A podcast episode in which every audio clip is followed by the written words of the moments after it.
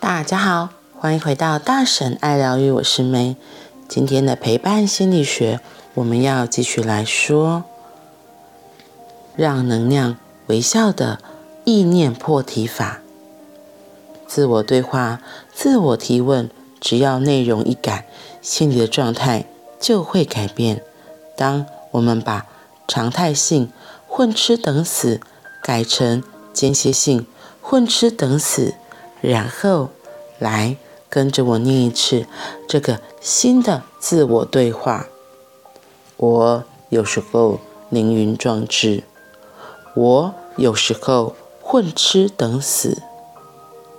你真的念一下，感觉一下，会发现念一次新的心情就已经有一点不一样喽。因为我已经看到我。蓝色的天空，再看到我乌云密布，而且没有自动化的让乌云密布整个盖掉蓝色的天空。接下来，你应该也已经发现了“混吃等死”这四个字真的不好听，又没有什么帮助，所以其实可以直接改成“享受快乐”。当你用“混吃等死”四个字的时候，是用尽全力打击自己，习惯性的又使劲的打击自己，实在不是好事。所以可以考虑改掉、换掉。改了之后，再来念一次，更新升级的。我有时候凌云壮志，我有时候享受快乐。呃，是不是跟一开始差很多了？两名已经成名而且很受欢迎的主持人，这个时候可爱的像小学生似的，跟着我喃喃自语的重复新的句子，好开心呢！因为我知道听 Podcast 心里敲敲门的朋友，好多听到节目的时候，也会这样很可爱的一起学习。修改句子，哈克，这里是不是有步骤？嘉玲很体贴，帮没有在录音室的听众问。有，意念破题法有三个往上的阶梯，我们一起来看看。第一步，把常态性的混吃等死改成间歇性混吃等死。第二步，混吃等死。真的不好听，改成享受快乐。所以新的内在对话，在简单的两个步骤之后，可能只有花一分钟的时间，就走到这里，已经变成崭新的句子了。我有时候凌云壮志，我有时候享受快乐。接下来还有强大的第三步骤哦，下一个。可以意念破题的地方，对，就是那个没有凌云壮志。当你用凌云壮志这四个又大又高的字，哎呀，你可能成功的创造了一个几乎注定对自己失望的目标。假设我自己二十五岁那年立定的壮志是要成为一个世界级的解梦大师，那。二十五岁到三十几岁，一定苦不堪言，因为太容易会觉得自己每天都没有达成目标了。你知道的，喝太多水会一直尿尿，而志向太大会压死自己。我还记得我二十五岁的时候立定的志向是偏可爱型的，我想要成为挺可爱的解梦计程车司机。对，你要去哪里？哦，我送你去呀！啊，你刚好说有一个梦哦，好哦，我们来去的路上顺便解梦一下。探索梦本来就很好玩，没解开也没关系的。这里就是关键的第三步，从凌云壮志的高空大梦落地着地，来到接下来要说的。五十一 percent 的本手下法，之所以要从高空大梦下来，是因为目标太远太难，真的难达成。于是久了，久了，甚至会开始预期失败的到来，甚至会期待失败。一旦失败来了，就干脆放弃算了，就可以不用再努力。这样的能量和走势，真的太可惜了。改一下自我对话，看到蓝色的天空，再看到乌云密布。嗯，昨天我们有讲到混吃等死，然后哈克建议我们可以改成享受快乐。我觉得我在念今天这一段的时候，就发现我们，我觉得真的是我们从小受到的很多教育。影响我们好大，我们特别容易会以偏概全，然后用不好的来把自己好的、曾经甚至曾经做过的努力给抹去。所以，改变用字，改变思维，你的生活也会不一样。你改变用字，你的。心态会改变，你习惯一改变，你做出来的结果当然就不一样了。所以他叫哈克一直强调，就从我们的改变语言开始。所以呢，把混吃等死改成享受快乐，我觉得呢太厉害了。因为我们我们真的大部分想象都是不好的，然后我想说享受快乐，享受快乐，你就享受快乐。对我一般来说会觉得这是一件。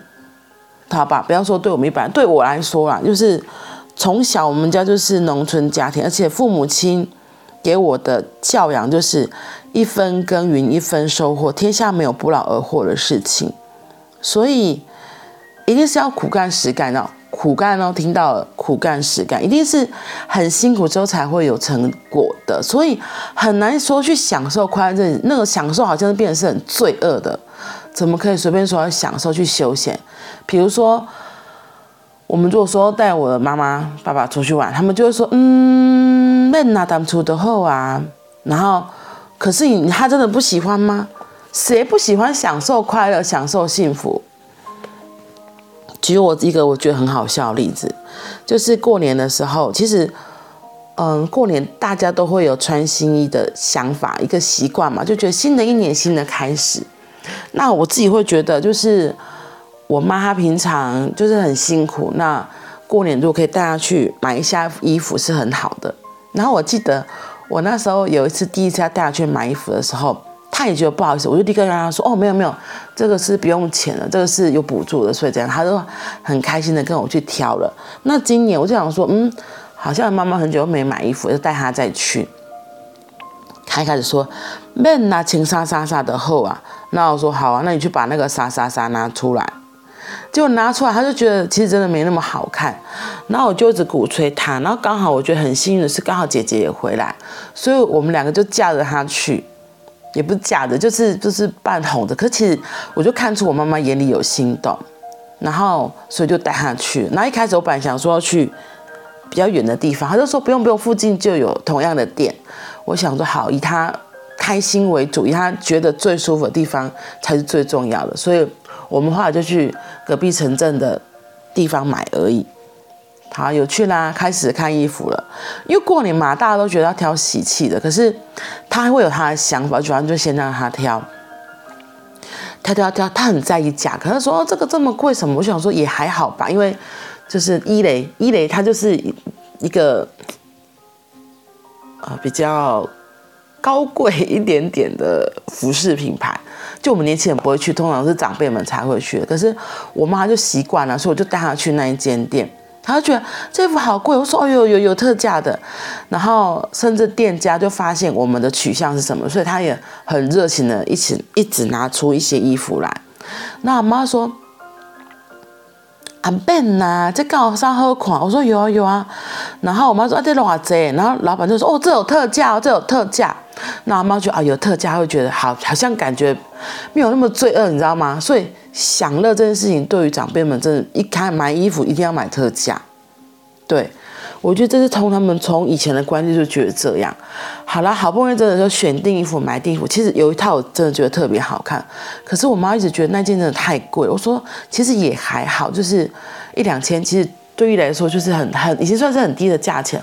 我很可能那真的太贵，他就后来就选了他觉得是价钱最合宜的。对，然后好不容易我们又看到一件很特别，又又拿来给他再拿来给他看。他才好不容易真的选定了三件，然后我就说好，那我买单。我妈觉得啊不用，我就说我就说没有，就是就是本来就是我要带你来，就是我买单这样。然后你知道他其实真的很开心，他非常非常的开心。一来可能会觉得，女儿可以买衣服给他；二来是又穿了新衣服，对。然后我就想说，哎，如果是我们一般人，可能会觉得。自己买衣服很开心呐、啊，就想要买就去买。可是妈妈们，她们可能真的都会觉得必要才要买，真的有必须的时候再做这件事情就好了，不一定。不然他们都说这偷贼啊，浪费钱啊。可是你看哦，我我我这样埋伏给他，他所以会觉得好像他其实心很开心，他嘴巴说出来就不会特别说。然后就像我们带他出去玩也是，他其实。是会渴望的，可是他有时候会会叨叨念念说：“啊，等我咋个出来去吃头？不然我也想干嘛干嘛。”你觉得他是在抱怨还是在炫耀？他好像是在炫耀，可是你就觉得他讲的话像在抱怨，可他底下是炫耀，就想说啊，真的很有意思哎，就是他们以前的观念让他们会觉得享乐这件事情是。好像真的是不好的，是罪恶的，所以他们不好意思大方的说出来。不过我不会说全部人都这样，就是在我的家庭背景是这样，就我妈妈、我外婆他们可能都是这样子长大的，所以大家都比较容易想到负面的事情，就像要转换语言，从混吃等死改成享受快乐。从混吃等死练习，要变成享受快乐，嗯，所以我有时候凌云壮志，我有时候享受快乐，听起来真的就嗯不一样了。那个批判不会那么大，那个自责也不会那么大。不然混吃等死真的听起来是一个很不好的、很负面的词句啊。那偶尔享受快乐其实是可以的。我觉得享受快乐真的是需要练习的，就像我说，我妈妈她那样子的背景，到现在要带她去享受快乐，真的是一直要练习，你知道吗？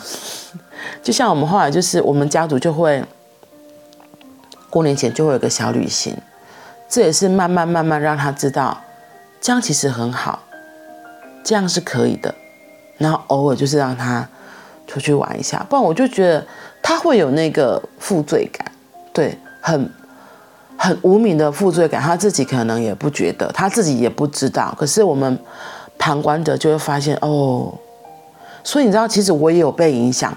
很诚实的说，我也会被影响。我有时候会觉得，这样好吗？这样真的可以吗？可是这几年，我就慢慢发现，没有啊，其实并没有什么不好，也没有不可以的。那都是以前旧有的观念在作祟。所以要慢慢把自己给更新，慢慢把那些不适用的旧观念给换掉，那些不适用的语言也给它换掉，这样我们的人生才会开始朝向不同的方向前进。嗯，真的很有意思。好啦，那我们今天就先短暂的分享到这里，明天我们再继续第三个步骤。祝福大家今天都有个美好的一天，让我们可以偶尔享受快乐。我们明天见，拜拜。